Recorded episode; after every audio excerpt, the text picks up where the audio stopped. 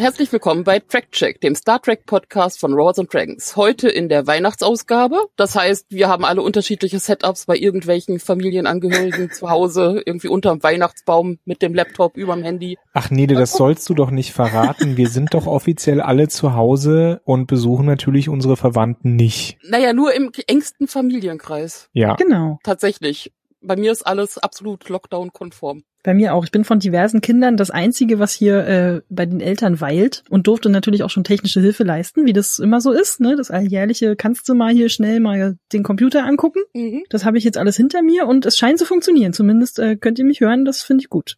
Ja, also mal gucken, wieso die Audioqualität über Lang Run. Aber ich bin da positiv gestimmt. Aber auch heute reden wir nicht über Jingle Bells, sondern über Star Trek Discovery. Wir sind mittlerweile bei der elften Episode, das heißt ab auf die Zielgerade. Und äh, das heißt sowohl im Englischen als auch im Deutschen sag cool, was ja irgendwie naheliegend ist. äh, erstmal eingeworfen, ich war jetzt zweimal nicht da und ich muss sagen, ich habe sehr gut geplant. Also das waren genau die beiden Folgen, wo ich sehr froh war, nicht auch noch im Podcast drüber reden zu müssen. Das, äh, Du hast gut geplant, Hannes nicht. ja, genau, ich wusste es ja.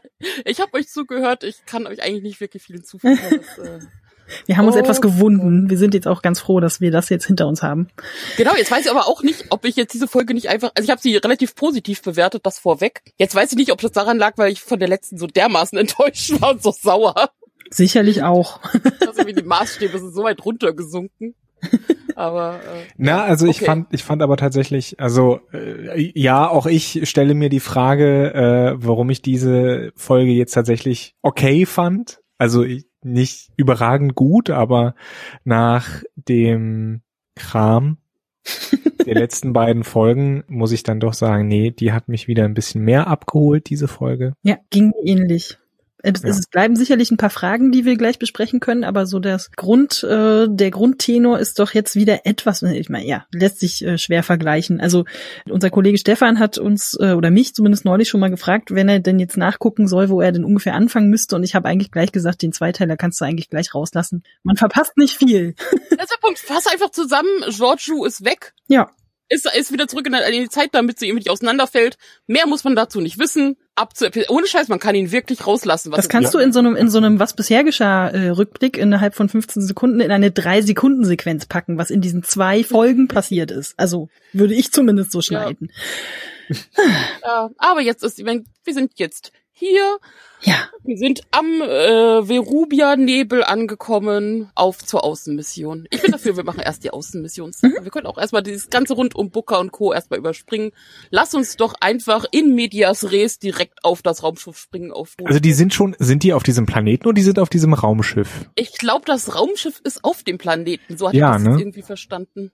Das war, Also das war auch das, was bei mir angekommen ist. Ja. Also erstmal, es wird ja festgestellt, äh, dass auch von diesem Planeten geht irgendwie gegen der Burn aus, zum einen und zum anderen, dass es eine hohe Dilithium-Konzentration gibt auf diesem Planeten und Eigentlich beinahe alles Dilithium. ja, ich hatte auch verstanden, dass der aus genau aus Dilithium besteht der Planet, wo ich gedacht hatte, das ist doch aber eher so ein sowas gasförmiges. Wer weiß, keine Ahnung. Nee, Bin kein die- da Chemiker. wachsen dann Bäume. Ja, ja, stimmt, macht keinen Das sind Sinn. ja Kristalle, oder? sah, sah Dilithium nicht immer so kristallmäßig aus? Das kann ich mir schon vorstellen, dass so einen großen Kristall. Ja, er sah vielleicht auch so ein bisschen angefressen aus. Er sah nicht ganz gesund aus. Also entweder wie irgendwas, Ja. was man unter dem Mikroskop beobachtet oder so.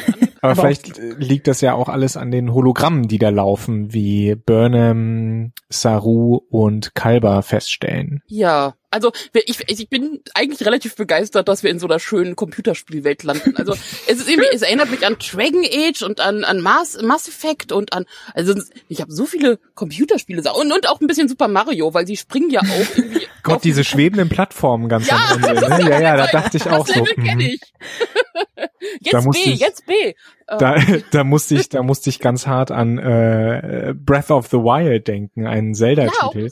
äh, äh, da hat man nämlich in diesen in diesen Rätseltempeln, die man dann lösen muss, hat man auch immer so schwebende Plattformen, auf die Link dann genau. Mehr oder Also weniger irgendwie so generisches Jump and Run äh, Level. Ja. Das habe ich Aber- alles sehr begeistert.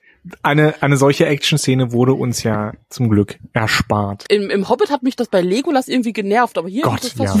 Du Szene. meinst, wo er auf den, auf diese äh, äh, Stoßhörner hüpft, so? Nee, Im der Kampf? der hatte irgendwie Eisplatten. Im Hobbit war irgendwas auch, das war auch so ein Jump. Ja, Run. nee, am- im Hobbit war, war am Ende äh, in Ach, im dieser, Hobbit, dieser ja. großen Schlacht stürzt ja diese Brücke ein und dann hüpft Legolas auf den herunterfallenden Stein. Also das ist ja, Ah, und surft dann da so, surfbrettmäßig da so auf den Schuttsachen rum, ne? Ach, ich Nee, hab's das nur einmal. war- Das, war schon wieder Herr der Ringe. In, das war Herr der Ringe, die zwei Türme. Das stimmt. Ich habe den Hobbit tatsächlich ich. nur einmal gesehen, während ich den Herr der Ringe jetzt wahrscheinlich dieses Jahr zum, naja, wird dann wohl das 20. Mal, wenn ich es jedes Jahr gucke. Ja, ungefähr die, wahrscheinlich ungefähr 20. Sichtung. Ja, aber sein. den Herr der Ringe kann man ja auch mal 20 Mal gucken, den Hobbit nicht. Richtig, genau.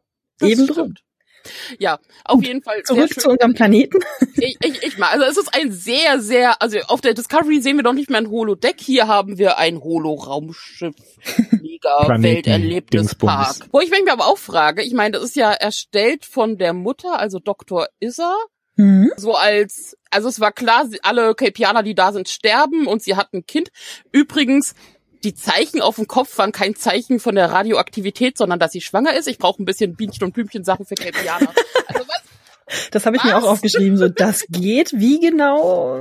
Was Oh müssen wir da biologisch wissen, was wir noch nicht Oder ist das einfach nur so ein Zeichen, so ein Merkmal, dass man sieht, wer schwanger ist? Oder? Sie ist gezeichnet. Keine Ahnung. Keine Ahnung, wie das das war, funktioniert. das war, ich meine, es ist so die Sache, okay, natürlich brauchen wir dazu nicht mehr Erklärung, aber ich habe trotzdem Fragen. Naja, Ähm, vielleicht bekommen Kelpianer keine, äh, keine Bäuche, sondern halt einfach so ein bisschen Markier Sommersprossen einfach, wenn sie schwanger sind.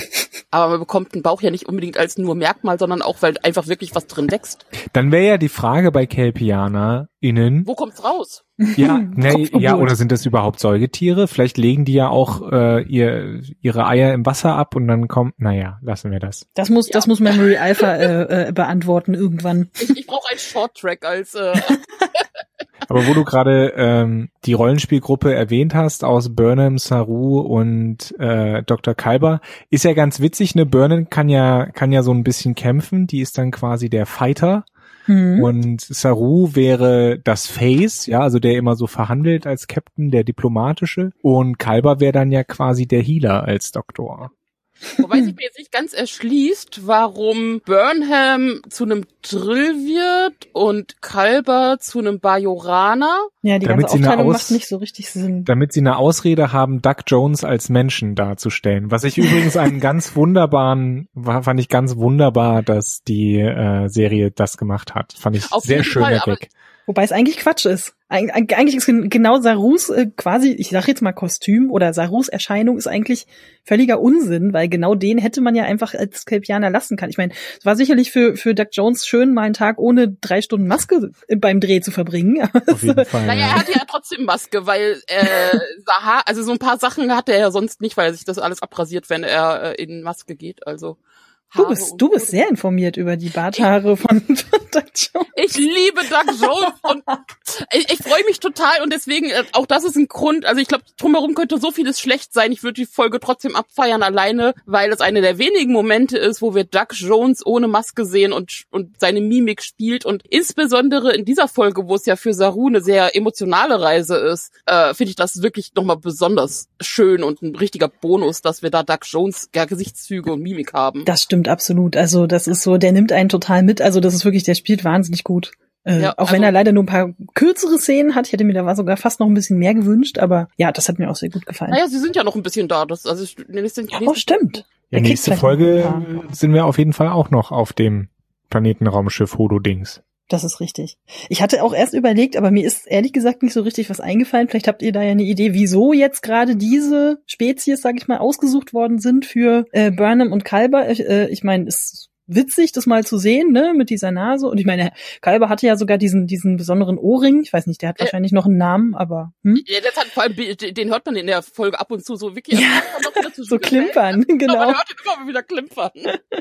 Ich meine, vielleicht konnte sich, vielleicht konnten sich die Schauspieler auch einfach was aussuchen, was sie immer schon mal irgendwie spielen wollten. Wer weiß, vielleicht ging das auch danach, aber Weil ich mich jetzt frage, warum Burnham weiß, wie die Bajoraner aussehen. Also entweder sie hat wirklich dann einfach schön Geschichtsunterricht gelesen oder sie ist sonst irgendwo begegnet, weil zu Zeiten der ursprünglichen Discovery waren die Bajoraner noch nicht naja, aber Burnham hat ja ein Jahr lang äh, im 32. Jahrhundert gelebt. Also da ist sie ja. vielleicht schon mal dem einen oder anderen Bajoraner oder der einen oder anderen Bajoranerin über den Weg ja. gelaufen. Weil sie sich vorher so wahnsinnig viel für Geschichte interessiert hat, ne? Hm, alles Dr. klar. Dr. Kalber wundert sich ja auch nicht wahnsinnig.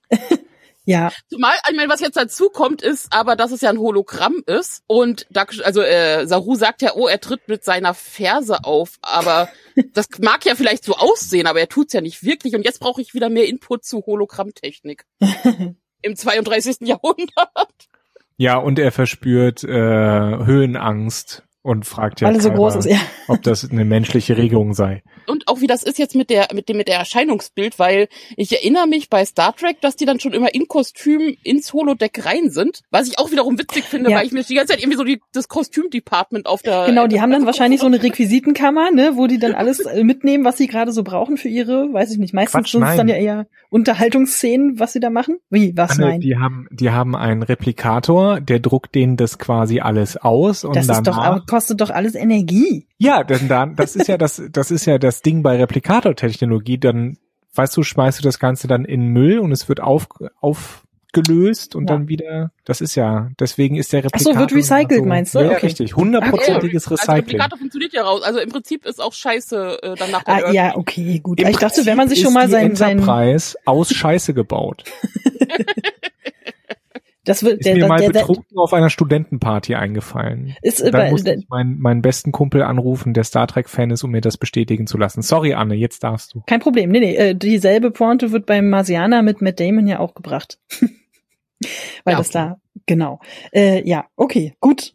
Also wir wissen nicht, ob es da einen Kostümfundus gibt. Wahrscheinlich eher nicht, jedenfalls. Ich finde es auch irgendwie ganz smart, dass sie tatsächlich relativ schnell auf die Idee kommen, dass es dann ein Holoprogramm ist und dann Saru erstmal ganz Captain-like versucht erstmal die Kontrolle zu übernehmen und erstmal sagt, okay, Moment, wir müssen hier erstmal gucken, was hier los ist. Äh, äh, haltet mal das Programm an, was so natürlich nicht so einfach funktioniert. Aber wobei ich mich auch fragte, ich meine, es, wir waren ja mal auf Kamina und das, also die ganze Umgebung sieht jetzt nicht, zumindest nicht so aus, wie wir Kamina gesehen haben. Jetzt ist die Frage, wie er darauf kommt. Sich, ja, naja, hat sich Dr. Isser ganz bewusst diese Welt, so wie wir sie sehen, ausgedacht und erschaffen? Oder hat sich das auch mit, dem, mit dem Lauf der Zeit durch Sakul selbst verändert? Weil, ich meine, dieses ganze äh, Umgebung mit dem Monster und mit, mit irgendwie voll dieses Fantasy und alles sehr dunkel und auch mhm. der Wald ist jetzt nicht sonderlich einladend. Das ist jetzt irgendwie nicht unbedingt die Umgebung, wo ich idealtypisch mein Kind aufziehen möchte, oder? Also ich habe das so verstanden, dass ähm, das Hologramm oder dieses Hologrammprogramm ja über die Jahrhunderte, also 125 Jahre oder sowas mhm. ja, mhm. ähm, so halt äh, kaputt gegangen ist nach und nach. Also Sakul in, in einem Gespräch mit Burnham, wir springen wild hin und her in der Geschichte, aber ist ja auch egal. Ähm, in einem Gespräch mit äh, Burnham sagt Sakul ja, dass, dass er gerne diese, diese Farming-Simulation, nenne ich es mal, das Farming-Hologramm mit dem Seetang und so weiter, mit der Seetang-Ernte, dass er das gerne gemacht hat, aber dass das jetzt nicht mehr geht, weil eben diese, diese Bio-Simulation nicht mehr funktioniert. Also er braucht quasi ein App-Update für seine. Nee, ich, ich glaube, ich glaube, die Strahlung und das, äh, der Einfluss des Dilithiums und ich weiß auch nicht, was dieses Hologramm überhaupt antreibt, weil ich meine, äh, das muss ja irgendwie mit Strom laufen, aber gut. Ähm, also ich denke, das sind alles Faktoren, die dazu beigetragen haben, dass das jetzt so aussieht, wie es aussieht. Erklärt wird's aber auch nicht wirklich. Mhm. Naja, und vor allem muss er ja auch irgendwas wirklich essen und nicht nur Hologramme und so. Also das sind so einige Fragen, die offen bleiben. Ja. Inklusive, habt ihr das verstanden, was mit genau mit Sakul wirklich passiert ist, dass er ja nicht der Strahlung ausgesetzt ist und er diese Verbindung zum Dilithium hat, irgendwie, äh, Kalber vom, faselt ja irgendwas von wegen, ja, schon im Uterus irgendeine Verbindung und nee, da habe ich mich tatsächlich andersrum gefragt, warum denn Doug Jones vielleicht, also selbst auch als Hologramm, aber auch so, äh, davon angegriffen wird, wenn es denn vielleicht doch aber eventuell eine kelpianisch Eigenschaft, äh, kelpianische Eigenschaft ist, davon nicht angegriffen zu werden. Ich hatte, die hatten das irgendwie so erklärt und dann dachte ich, das ist dann vielleicht was Biologisches in irgendeiner Form. Und dann macht es aber keinen Sinn, Doug Jones dann so eine Wunde ins Gesicht zu schmieren, dass ihn die Strahlung angreift. Also das habe ich nicht verstanden. Naja gut, es war ja klar, dass es, dass es äh, die Capianer durchaus angreift. Also sie sind ja auch wegen irgendwas gestorben. Und nicht ja, aber vielleicht dann nicht so schnell. Also das war ja da keine drei Stunden unterwegs. Also hm.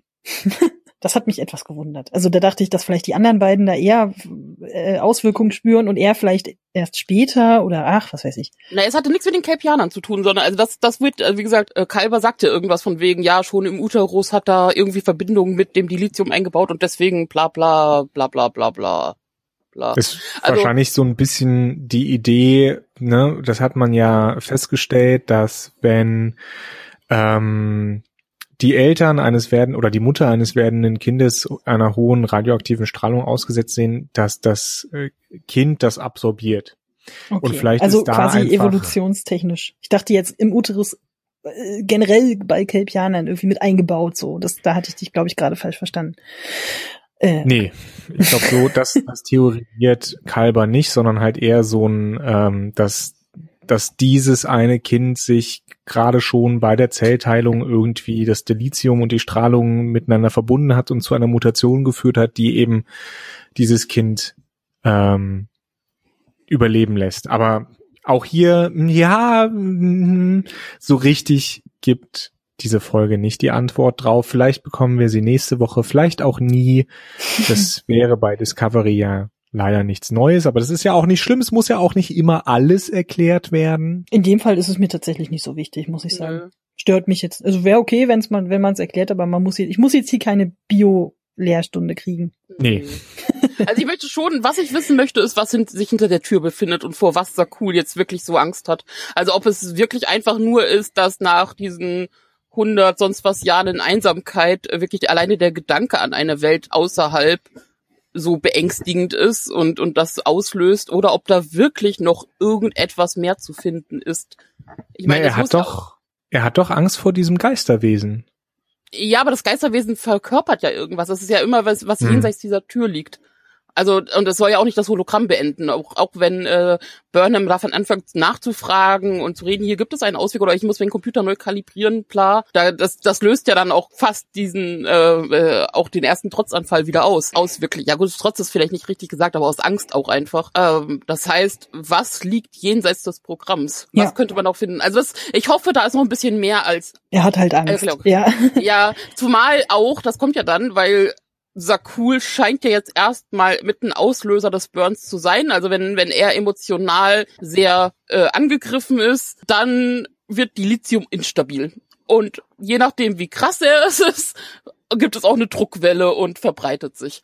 Nein, bitte nicht. Also ich hoffe, ich hoffe, also ich hoffe, dass da irgendwie ein bisschen mehr zu ist. Auch das, also und, und wenn es irgendeine Verbindung ist, dass es halt im ganzen Universum damit stattgefunden hat, weil es halt dieses SB19 gab, was das alles irgendwie noch mehr übertragen hat oder irgendwie noch eine größere Einbindung als einfach, ja, da ist ein äh, ehemaliges Kind, was ärgerlich ist und deswegen explodiert alles. Naja, also ich meine, wenn Sakul rund 125 Jahre alt ist, anscheinend, dann war Sakuls Geburt und der erste Schrei dieses Babys, wenn das bei den Kelpianern so funktioniert, dann war das der Auslöser für den Burn, würde ich sagen. Und was passiert, wenn man ihn so richtig zur Weißglut bringt? Es ist irgendwie, ich weiß nicht, mir, mir passt die Erklärung auch nicht so richtig. Ich meine, ich, da kann man jetzt natürlich wieder sagen, äh, das ist wenigstens jetzt mal eine Wendung, mit der wir nicht total gerechnet haben, aber die ist jetzt so ein bisschen far out. Also so ein bisschen woanders draußen, dass ich auch ein bisschen nicht so ganz weiß, was ich damit anfangen soll. Also da hoffe ich irgendwie auch ein bisschen, dass da vielleicht noch irgendein Hintergrund kommt. Vielleicht hat das auch was mit dem Tod der Mutter zu tun, also irgendein ganz besonderer Schmerz, der da irgendwie sozusagen symbolisiert sein soll. Und das war ja ein Schiff der Föderation, also zwar aus von der Capianischen Richtung, ja, aber trotzdem Föderationsschiff. Also auch auch was da vielleicht noch mehr hintersteckt, weil also wir sind ja noch nicht jenseits des Hologramms gekommen, um mal ein bisschen noch mehr Au- Aufzeichnungen zu bekommen, noch mehr Daten des Schiffs etc. Ja, Also auch da kann ja noch irgendwas liegen, was vielleicht auch Sakul bewusst oder unbewusst auch versteckt hält. Also mal gucken.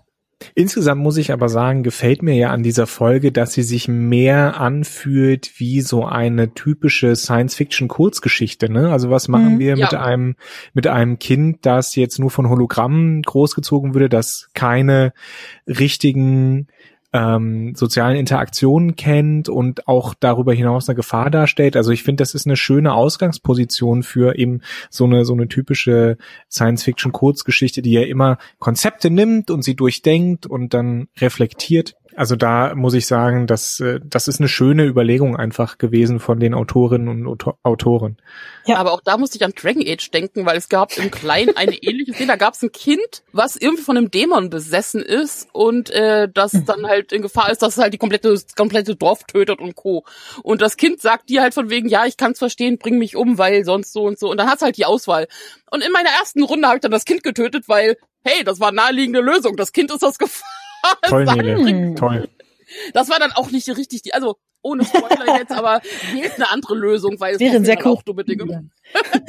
Aber daran muss ich halt auch denken, so ein, ja, eigentlich wäre es ja jetzt naheliegend, wenn sie sich sicher sind oder wären, dass Sakul der Auslöser ist, dann, naja, Aber das, Na, das ist geht halt ja nun die, wirklich Also nicht. das kann, das kann weder Saru verantworten, noch, glaube ich, ist es im Sinne der Föderation. Also insofern glaube ich nicht, dass das diese Lösung sein wird. Ich kann mir vorstellen, dass sie diskutiert wird in der nächsten Folge, aber ich glaube nicht, dass das die Lösung ist, die vorgeschlagen wird.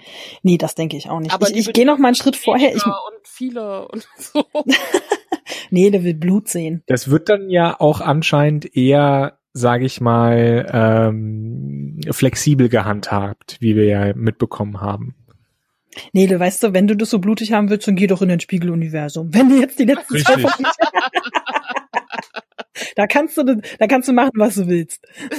Da kannst du alle umbringen, wenn du willst. Genau. Da, Total. Wir, so, wir warten so lange hier. Nee, Quatsch. Äh, Ich will noch mal kurz einen ganz kleinen Schritt zuvor gehen. Also ich wollte nur noch mal kurz anmerken, dass ich eigentlich einfach nur die Idee, dass Burnham, die dann ja, äh, wie heißt der, Sakul findet sozusagen, äh, und dann irgendwie versucht, so ein bisschen Vertrauen zu ihm aufzubauen und so sich als äh, auch eben als so eine Art Lernhologramm, also was sagt sie irgendwie so zur social, äh, sozialen Interaktion, um das ein bisschen zu üben, ausgibt. Ähm, ich fand die Idee einfach irgendwie ganz smart. Das ist so, Ja. dass sie gleich dann so schaltet und äh, äh, nicht da jetzt irgendwie zu irgendwelchen riesigen Erklärungen ansetzt, sondern gleich irgendwie mitspielt.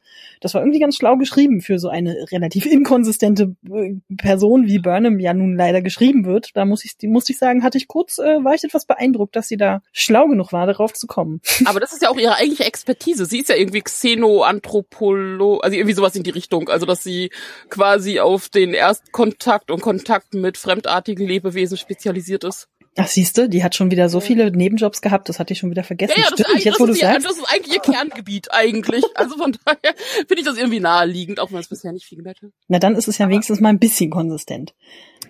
Das Ja. mochte ich irgendwie. Genau. Ich bin immer noch ganz verliebt in das Monster. Das fand ich wirklich, also sowohl generell die ganze Folge fand ich gut animiert dafür, vor allem wenn man bedenkt, dass ja ein Großteil davon im Homeoffice danach bearbeitet wurde. Das stimmt.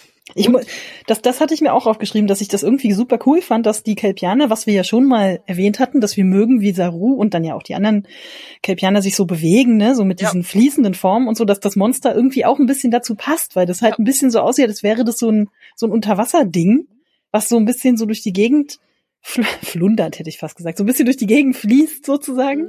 Und das Es ist, ist- also es sieht ein bisschen gruselig tatsächlich aus, aber irgendwie, ich musste auch die ganze Zeit so immer so ein bisschen auf diese, nicht, äh, Tentakel sind es ja nicht, aber so ein bisschen auch so auf diese, wie nennt sich das? Fetzen gucken, die da so mit sich Es rumschwimmen. ist ein bisschen wie eine, äh, eine Kreuzung zwischen einer, einem Oktopus und einer Katze. Und ein verfetztes So Laken von noch der- drüber Von geworfen. der, ja, ja, von der, von der Bewegung her. ja, Aber ich genau. fand's auch schön. Ich fand's auch echt gut, gut animiert. Ich habe mich gefragt, ob sie da, wahrscheinlich haben sie das gemacht mit Motion Capturing, ob sie es mit Motion Capturing äh, aufgenommen haben und dann halt nochmal natürlich nachbearbeitet haben. Motion Capturing von der Katze vielleicht? Im Homeoffice ist einiges Ja. möglich. ja, du weißt doch, wie das ist mit Katzen und Dressieren. Das ist möglich, aber schwierig. Kann man, kann, man, kann man den freundlichen Hi äh, Poltergeist zu Hause, kann man da auch Motion Capturing machen? Ist wahrscheinlich Möglich. einfacher, einen echten Poltergeist zu engagieren, als eine Katze dazu zu bringen, jetzt mal bitte doch da lang zu gehen. und nicht in die Kamera zu gucken. Dankeschön. Auf jeden, auf jeden Fall finde ich das Monster sau cool, sowohl von der Idee her als auch von der Aufmachung. Und auch wenn es, also die ganze, die ganze, es ist alles sehr Rollenspiel und 0815 Fantasy. Tour, aber ich mag trotzdem auch, wie sie dann auf diesen, dieses Hologramm vom El, vom, vom älter, ältesten, älteren, älter, vom alten Mann. Von der anderen Person, Kalbien, ja genau. vom alten Capianer äh, treffen, der natürlich mit diesem Geschichtsbuch da sitzt, wo Ja. natürlich auch ein Hinweis versteckt ist und ach, das, ach, weißt du, das, ach, komm, das mag ich einfach alles. Das passt auch irgendwie zu Weihnachten. Stimmt. Man will muss da gleich sitzen bleiben, ne? Ja, genau. Ich hätte mich tatsächlich so ein bisschen gefreut, auch wenn ich kein riesen Weihnachtsfan bin, muss ich gestehen, aber ich hätte mich ein bisschen gefreut und es witzig gefunden, wenn Star Trek Discovery irgendwie eine Weihnachtsfolge gemacht hätte. das ist ja irgendwie eine Weihnachtsfolge. Naja, ich Komm, weiß Kalber, Kal Kalbers Ohrring macht das Klingklöckchen und wir haben eine Geschichte und wir haben Fantasywesen. Genau, und der Plot Schön. ist, der Plot ist, ihr Kinderlein kommet, also ich bitte dich. Weihnachtlicher kann es da kaum werden. Schön war jedenfalls, ähm, dass die Kelpianer anscheinend in ihrer Ur also in ihrer eigenen Sprache mit mit Knick oder Knacklauten arbeiten. Ja. Mhm. Äh, das hatten wir vorher so von von Saru noch nicht gehört. Ja, wie Und ich auch? bin ja, ich sagen, bin ja ein, auch? Ich finde, ich finde ja diese Knicklaute in allen Sprachen gibt's ja hauptsächlich auch in ähm, Subsahara-Afrika-Sprachen, also äh, sind da auf jeden Fall verbreitet. Und ähm, ich finde das mega interessant, weil ich, wenn ich versuche, die nachzumachen, ich kann das nicht flüssig. Und das finde ich, also ich, ich glaube, ich bin relativ gut damit, Laute nachzumachen, Sprachlaute, aber das, nee. Ich kann noch nicht mal Deutsch vernünftig aussprechen. Ich probiere es erst gar nicht. Willkommen in diesem Podcast. Vielleicht Ja. nur mit Klicklauten. Ja, aber auf jeden Fall war es sowohl, also das ist, das kommt auch noch mal dazu. Ich weiß, das ist irgendwie auch so klischeehaft, aber es kriegt mich so Wiegenlieder in bedrohlichen Situationen und dann auch noch von Doug Jones gesungen. Was gibt es da nicht zu mögen? Also ich bitte, es hat so viele Plus, Pluspunkte, da können drumherum so viele fragende Plotholes sein. Nein, ist mir egal. Alles schön. Gut. Aber da hast du, das hast du vorhin, glaube ich, kurz gesagt, ne? das hat dann wirklich so ein bisschen was von so einem, von so einem Adventure-Game, ne, wo du dann so zu der Person gehst, diese Information kriegst, das wird dann später eingesetzt, äh, weil natürlich das Wiegenlied dann später dafür äh, sorgt, dass dieses Monster sich dann verzieht. Also ja, Ja. passt schon alles irgendwie zusammen, ist jetzt nicht super aufregend, weil noch nie gehört, aber das macht schon irgendwie Sinn. Ja. Was, was, Hm? Was jetzt weniger Sinn machte, um den Bogen zu bekommen, warum zur Hölle ist Saru überhaupt mit auf Außenmission? Und so, ja, ich weiß, es sind Kelpianer, Mhm. aber er ist Captain der Discovery. Er hat eine recht unerfahrene Nummer eins, die auch noch keinen Test dran hatte. Also es ist, glaube ich, also wenn du in so einem starken radioaktiven Nebel bist, der auch irgendwie Schaden der Discovery zufügt und auch in einem unsicheren Gebiet bist. Das ist, glaube ich, nicht der beste Augenblick, um da auszuprobieren, wie das ist, wenn du deinen neuen Nummer eins das Kommando über das Raumschiff gibst. Nee, ich fürchte, ich habe da ein bisschen das, was wir letztes Mal schon so, oder was Hannes schon so ein bisschen vermutet hat, das wird wahrscheinlich etwas ungelenken Bogen sein, weil wir haben ja diese, finde ich, nicht sehr zusammenpassende Szene zwischen Burnham und Book, also bevor diese ganze Mission überhaupt losgeht, ähm, dass Burnham sagt, sie macht sich ein bisschen Sorgen, dass ähm, Saru mit dieser ganzen Geschichte wegen dieser Kelpianer Frau, wo sie ja noch gar nicht wissen, was sie da finden, sozusagen nicht objektiv genug umgehen kann und so weiter und dann Von kommt- möchte ich das nicht hören. Wenn also ohne auch was später passiert, ist Erst- die letzte Person, von der ich das hören will. Erstens das und dann, ne, Book sitzt da ja und nickt kräftig mit dem Kopf, ne, und ich glaube, es ist dann auch wieder Burnham, die dann so ein bisschen ihn dann halt auch, äh, äh, ja, ich würde jetzt nicht sagen zur Ordnung ruft, aber die, die dann sowas sagt wie, das ist eigentlich eines Captains nicht würdig, der sollte das eigentlich besser wissen. Und dann haben wir natürlich auch ja durch die, durch die äh, Vorschau, äh, Vorschau, wie heißt das, von dem was bisher geschah, Dings noch diesen Satz von von Georgiou im Ohr, die dann sowas sagt wie Burnham, du bist äh, für mehr bestimmt und so weiter. Und ich fürchte, das wird ein sehr ungelenker Bogen in Richtung. Eigentlich sollte Burnham ja doch irgendwie Captain sein und das steht ihr irgendwie zu und das fand ich irgendwie sehr unpassend. Das wirkt da sehr reingeschustert. Ja, total. Und ich bin ja gar nicht total anti-Burnham, aber ich bin anti-Burnham als Captain. Und Anti-Burnham als Klugscheißer. Aber Ja, gut, das also, haben wir eh schon die ganze Zeit. Das darf ich eh nicht sagen.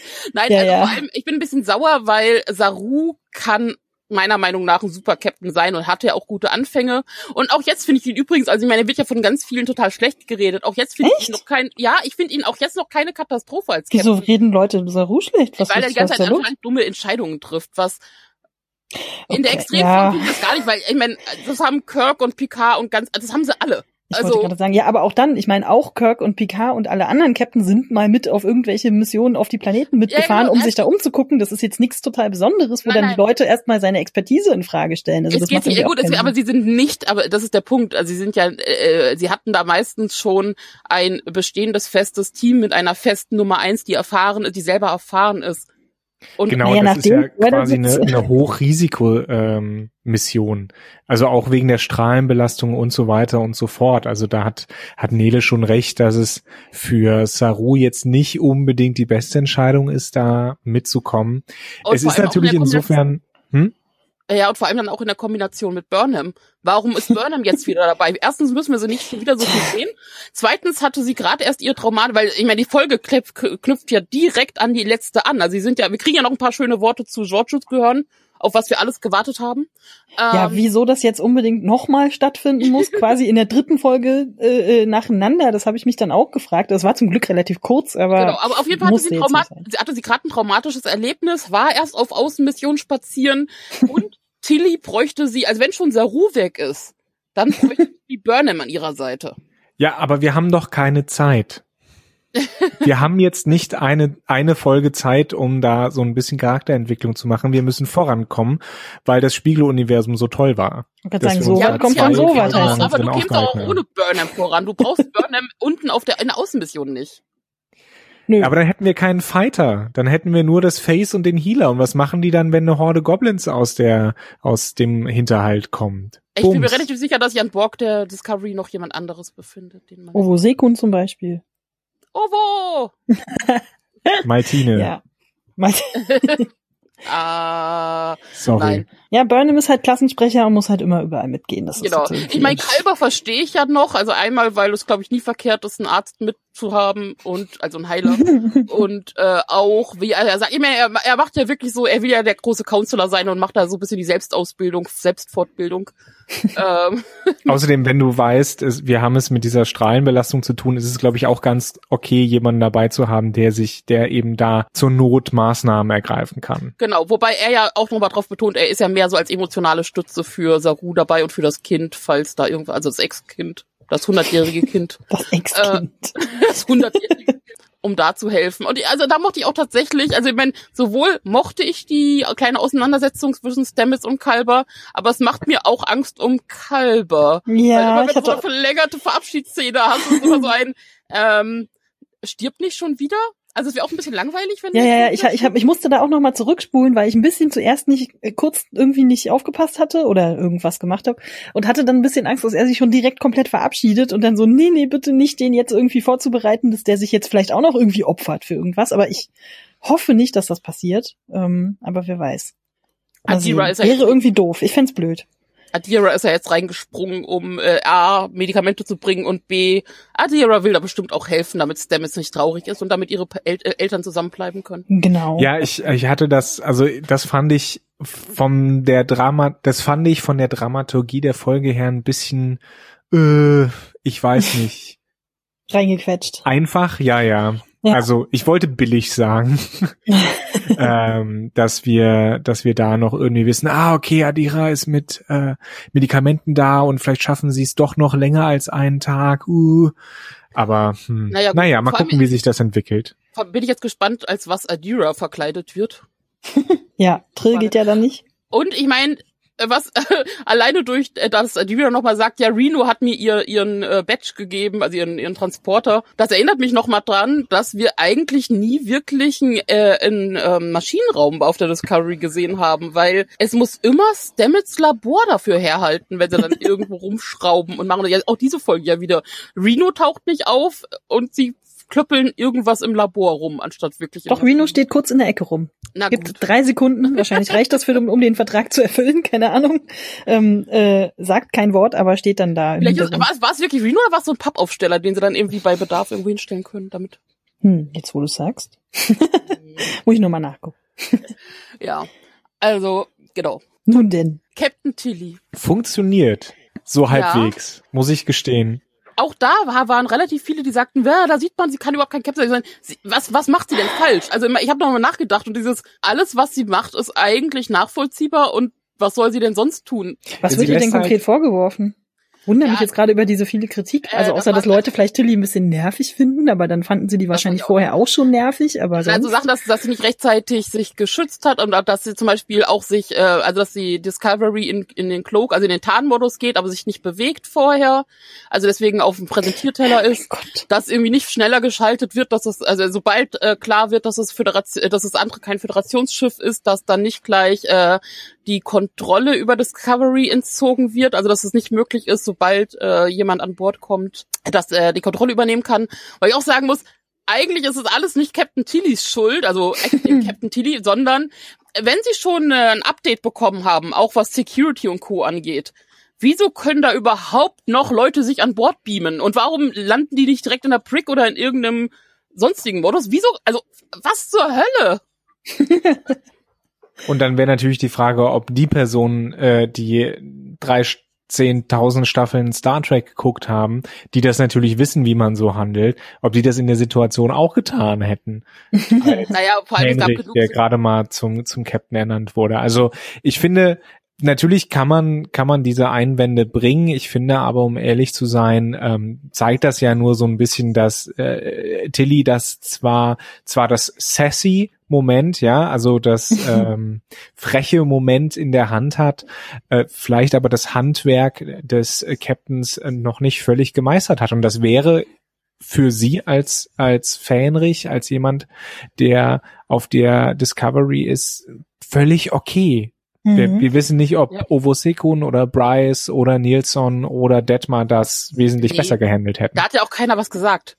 Also das ist ja der Punkt. Das hat ja keiner in irgendeiner Form angebracht, äh, ich glaube, ich bin da skeptisch oder können wir nicht das und das machen, was ja durchaus sonst getan wird. So jeder von seinen von seiner Expertise her hat ja keiner. Also hat ja keiner eine bessere Idee gehabt. Zumindest soweit wir es sehen. Also es kommt ja noch der Punkt. Ich warte noch ab, äh, ob sie nicht irgendeinen ausgeklügelten Spontanplan in, Die Katze. der auf den nächsten. Ja, bei der Katze ist eher noch eine andere Frage. ähm, irgendein ausgeklügelter Plan äh, sich noch in der nächsten Folge ergibt. Weil jetzt ist es ja so, Osira ist an Bord, Osira hat Kontrolle über, äh, das Schiff hat Kontrolle über Zombie-Stamets.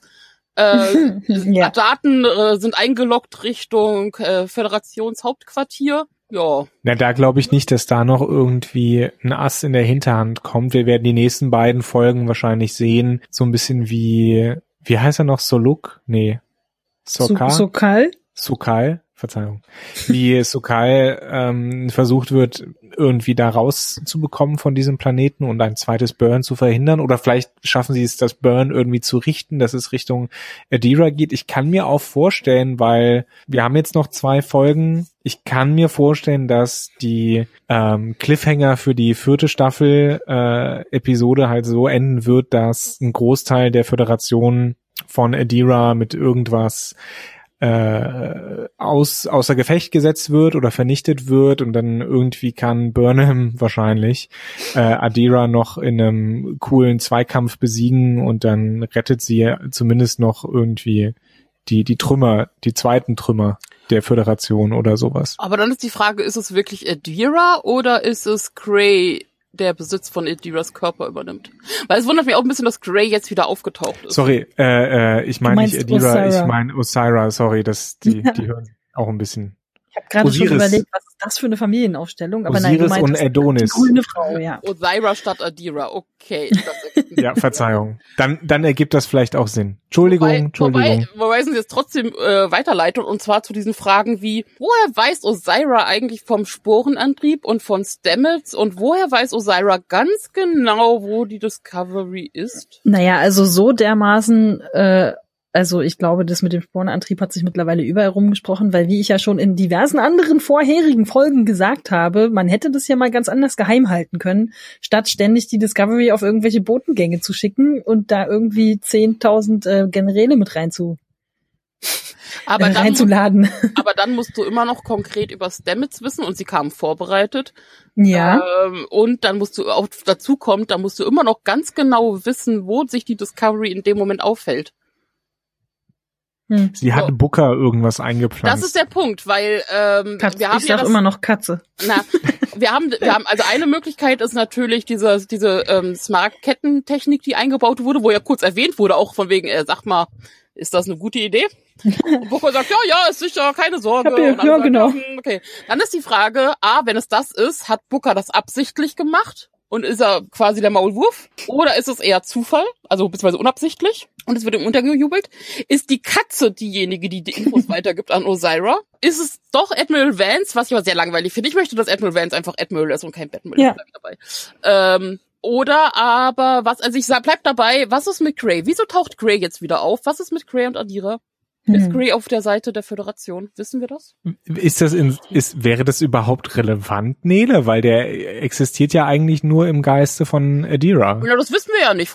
Existiert der nur im Geiste von Adira oder ist er nicht tatsächlich irgendwie irgendeine Form von selbstdenkenden Wesen, was dann eventuell über Adiras Körper besitzt? Du meinst so schlafwandelmäßig, ja. dass Adira losgeht und irgendwelche Knöpfe drückt? Ja. ähm, hm. Also ich glaube nicht, dass das, dass das, also äh, so ist die Figur aber auch nicht aufgebaut. Ich meine, Adira ist, Sympathieträger, das Pärchen ist ein Sympathieträger. Die haben jetzt die Konflikte eigentlich, finde ich, auf eine recht gesunde Weise gelöst. Das wollte ich nämlich beim letzten Mal sagen. Da haben wir ja diese ganz kurze Szene, die ja nur so ein bisschen reingeschmissen worden ist, dass Adira sagt, äh, Gray entscheidet nicht, was gut für sie ist und was, äh, also was gut für sie ist und was nicht.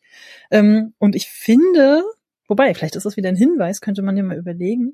Aber zumindest wird's halt angesprochen, dass äh, Gray sich ein Stück zurückgezogen hat, was Stamets ja in der letzten Folge interpretiert hat, als äh, du solltest mal ein bisschen aus dir rausgehen und ein bisschen die Leute um dich rum anschauen, wo dann eben diese Familienzusammenführung sozusagen stattfinden konnte. Jetzt, wo ich das gerade erzähle, überlege ich auch gerade, ob das so hinkommt oder ob das, ob das vielleicht dann doch so was Toxisches ist oder, oder so. Ob, oder ob Star Trek so weit geht, dass sie am, im Finale der dritten Staffel eine Katze töten von weil die Katze der Snitches. Hm. Das macht das, Inter das macht das Internet nicht mit. Das sage ich dir jetzt schon. nee. Da, gehen, da gehen die Leute auf die Barrikaden. Wir können, wir können vieles, auch tote von Dämonen besessene Kinder, aber keine toten Katzen, nicht im Internet. Nee. Ah. Denn wir wissen ja alle, das Internet besteht aus Katzen. Wird von Katzen betrieben.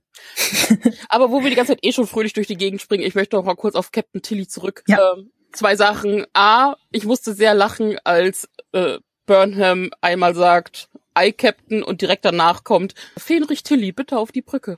Ja, das hatte ich mir auch aufgeschrieben und denke so, ja, es ist nur ein geborgter Titel, alles klar. Ja, können sie nicht zumindest zu Lieutenant befördert werden mittlerweile? Also ich meine, wenn es für Number One reicht, dann vielleicht auch für einen Lieutenant. Also das wird schon bewusst so gesagt, das ist ja, schon ja, so. Ähm, und äh, tatsächlich muss ich sagen, äh, ich fand die Szene zwischen Burnham und, und Tilly sehr, sehr berührend. Also wo Burnham auch von ihrem ersten Mal alleine als äh, auf der Brücke berichtete und auch wie, wie viel Angst sie hatte und dieser Knopf, der irgendwie unter dem Stuhl ist, wo alle irgendwie dran rumreiben, um sich zu erden und so. Äh, tatsächlich sehr, sehr, sehr, sehr gut. Und hat ja auch, ja. also wurde ja auch aufgegriffen und Tilly ist ja dann auch dann wieder selbstbewusst und ich meine, sie hat ja auch, auch, auch Captain Killy gut gespielt, also von daher prinzipiell so tun, als ob kann sie ja. Plus es steckt ja auch in ihr, also.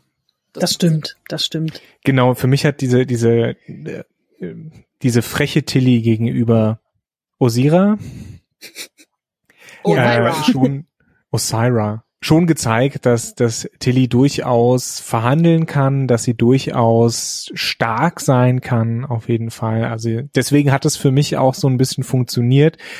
Man kann natürlich jetzt anführen, dass das schon relativ plötzlich kommt und um ehrlich zu sein, ich fand diese, da gibt's diesen Knubbel, der beruhigt dich, Geschichte ein bisschen, mh, hm, wie soll ich sagen, überdramatisiert Funktioniert das vielleicht auch nicht bei jedem, diese Taktik. Ja, ne? eben. ja. Weißt du, dann bist du da mit deinem Daumen und denkst dir, hm, ja, trotzdem scheiße.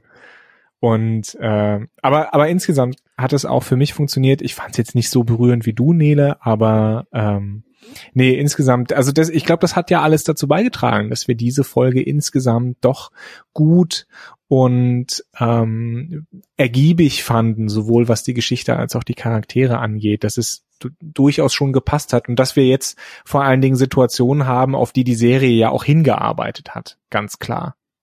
Endlich. Ja. Aber wäre nicht diese ganze Story, und ich meine, jetzt haben wir ja eben diesen Cliffhanger, die, den ich, also ich finde Cliffhanger leider generell ein bisschen überflüssig, aber in dem Fall ganz okay gesetzt finde, aber also Wäre, wäre nicht das ein schöner Zweiteiler gewesen? Ja. Hätte man das nicht vorher alles irgendwie mal anders aufstricken können? Ich bin auch Ich bin irgendwie mega genervt, dass das jetzt alles in eine Folge gequetscht worden ist. Ich bin auch irgendwie geneigt, also je nachdem, was jetzt die nächsten beiden Folgen noch bringen, die Doppelfolge rund um Joju heißt sie. richtig. schon, schon direkt aus dem Gedächtnis gestrichen. Aha. äh, die Doppelfolge rund um Joju wirklich einfach zu ignorieren. Also dass ich mir versuche, die dritte Staffel nochmal ohne diese Doppelfolge anzugucken oder so. Ich glaube, das funktioniert ganz gut. ja, weil ich glaube, dann, dann beurteilt man vermutlich die Staffel besser. Aber wie gesagt, lass uns erstmal die nächsten beiden Folgen abwarten. Ja. Ich, sie haben zumindest für mich, es sieht so aus, als hätten sie die Kurve bekommen, um jetzt auf der Zielgeraden zu sein. Das halte ich jetzt die Hoffnung einfach nochmal hoch. Ich bin jetzt deutlich positiver gestimmt als nach den letzten beiden Episoden. Aber dann wundere ich mich wirklich, wie es dann zu diesen, also ich meine ja, wie gesagt, es gab Leute, die mochten das Spiegeluniversum, die haben sich auch über zwei Folgen Spiegeluniversum nochmal gefreut. Aber wieso es dann zu diesem krassen Ausreißer kommt? Also, das passt irgendwie nicht. Es passt irgendwie Ja, ich nicht glaube, mehr das, so richtig. das hat einfach, das hat einfach mit den ganzen Produzierenden und Produzentinnen und Produzenten zu tun, die ja da einfach gesagt haben, wir brauchen das jetzt, wir machen das jetzt in der dritten Staffel und dann haben wir ein bisschen, bisschen Luft für halt Sektion 31, die ja mit Sicherheit kommt. Doch. Juhu. Ja, aber naja. Naja. Aber, Ähm, aber, ach so, ähm, ich möchte noch mal kurz, aber ihr werdet das wahrscheinlich nicht beantworten können. Ich will es nur noch mal in den Raum stellen. Wir wissen immer noch nicht sehr viel mehr über Osira, ne? Also ich meine, die kommt dahin und sagt hier, ich will euer Schiff, ich will euren Sport, äh, Spornantrieb, ich habe eure Crew irgendwie jetzt hier gefangen. Äh, Und dann, also was hat die denn vor? Ich weiß überhaupt nicht, was das soll alles, was die genau machen möchte.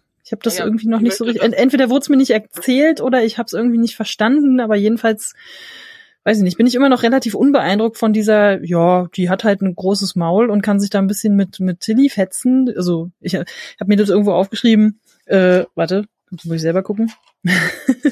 Ach so, äh, da hat dann jemand irgendwie äh, in einer Kritik äh, geschrieben, so diese Szene, wo sie dann so ein bisschen Tilly auch versucht runterzuputzen, wo sie auch nicht drauf eingeht, äh, hat jemand geschrieben, das war so averagely written Banter, also so mittelmäßig okayes Geplänkel, ja, kann man machen, aber was das jetzt alles soll, keine Ahnung. Wisst ihr da, habt ihr da eine Idee? Nö.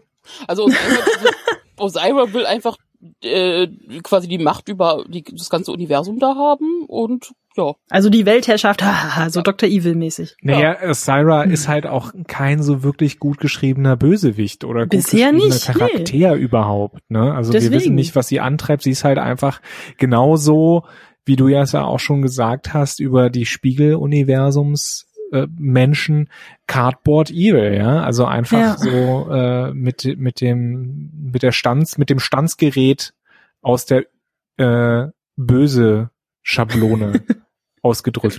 Hast du dich ein bisschen verfranst, Johannes?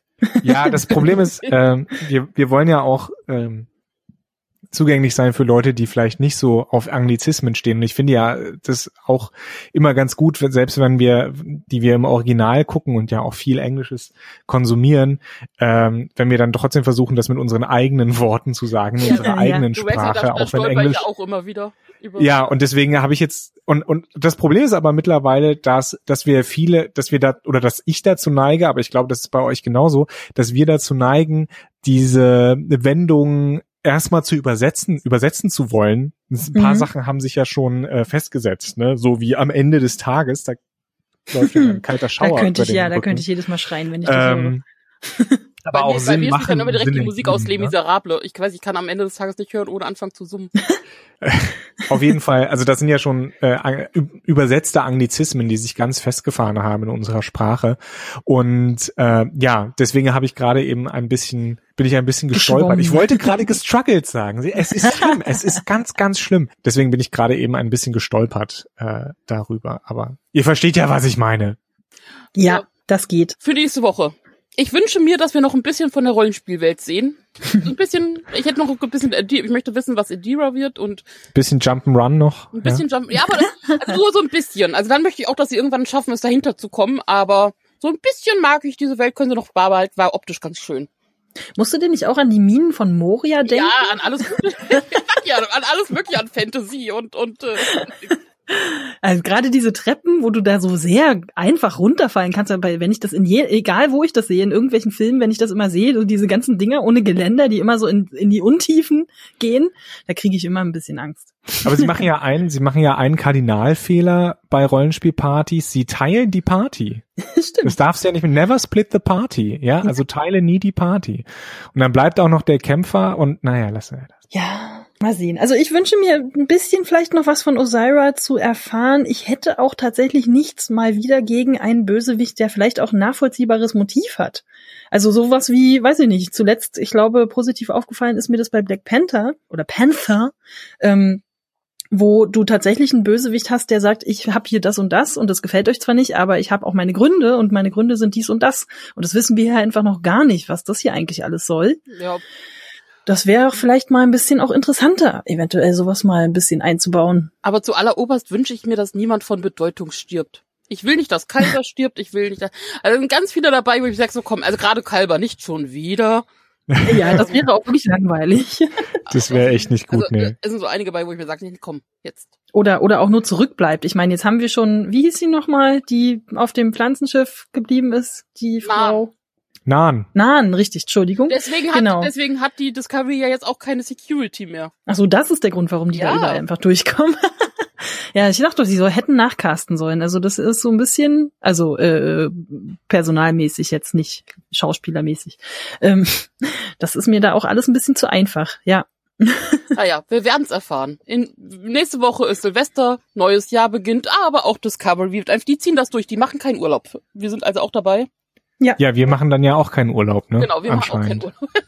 anscheinend. Du bist, du darfst dich zwischendurch auch mal hinlegen, Johannes. Das ist okay. Nee, ich Danke. dachte jetzt eigentlich, dass wir jetzt durch sämtliche Foren gehen und nachlesen, was wir verpasst haben, um dann besser gebildet nächste Woche den Podcast zu machen. Da fällt mir ein, meine Mama will unbedingt noch Glühwein mit mir trinken. Okay, auf geht's. Geh Glühwein trinken. Ja, Ich wünsche euch noch einen schönen Rest. Kann ich euch alleine lassen? Nein, Wir machen natürlich. jetzt einfach Schluss. Wünschen allen unseren Zuhörern auch nochmal nachträglich oder wo, wann auch immer ihr es hört. Schöne Weihnachten. Genau. Ein paar ruhige Ja. Tage. Äh, Glühwein Genau, oder lasst nicht. euch, lasst Macht euch nicht, gemütlich. macht es euch gemütlich, lasst euch nicht vom Stress die, die, die freien Tage verderben Und und, vor allen Dingen immer schön Abstand halten, bringt niemanden in Gefahr, achtet aufeinander, bleibt gesund. Und ignoriert den Giorgio Zweiteiler. In diesem Sinne, bis nächste Woche. Bis nächste Woche. Danke fürs Zuhören. Auf Wiederhören. Tschüss.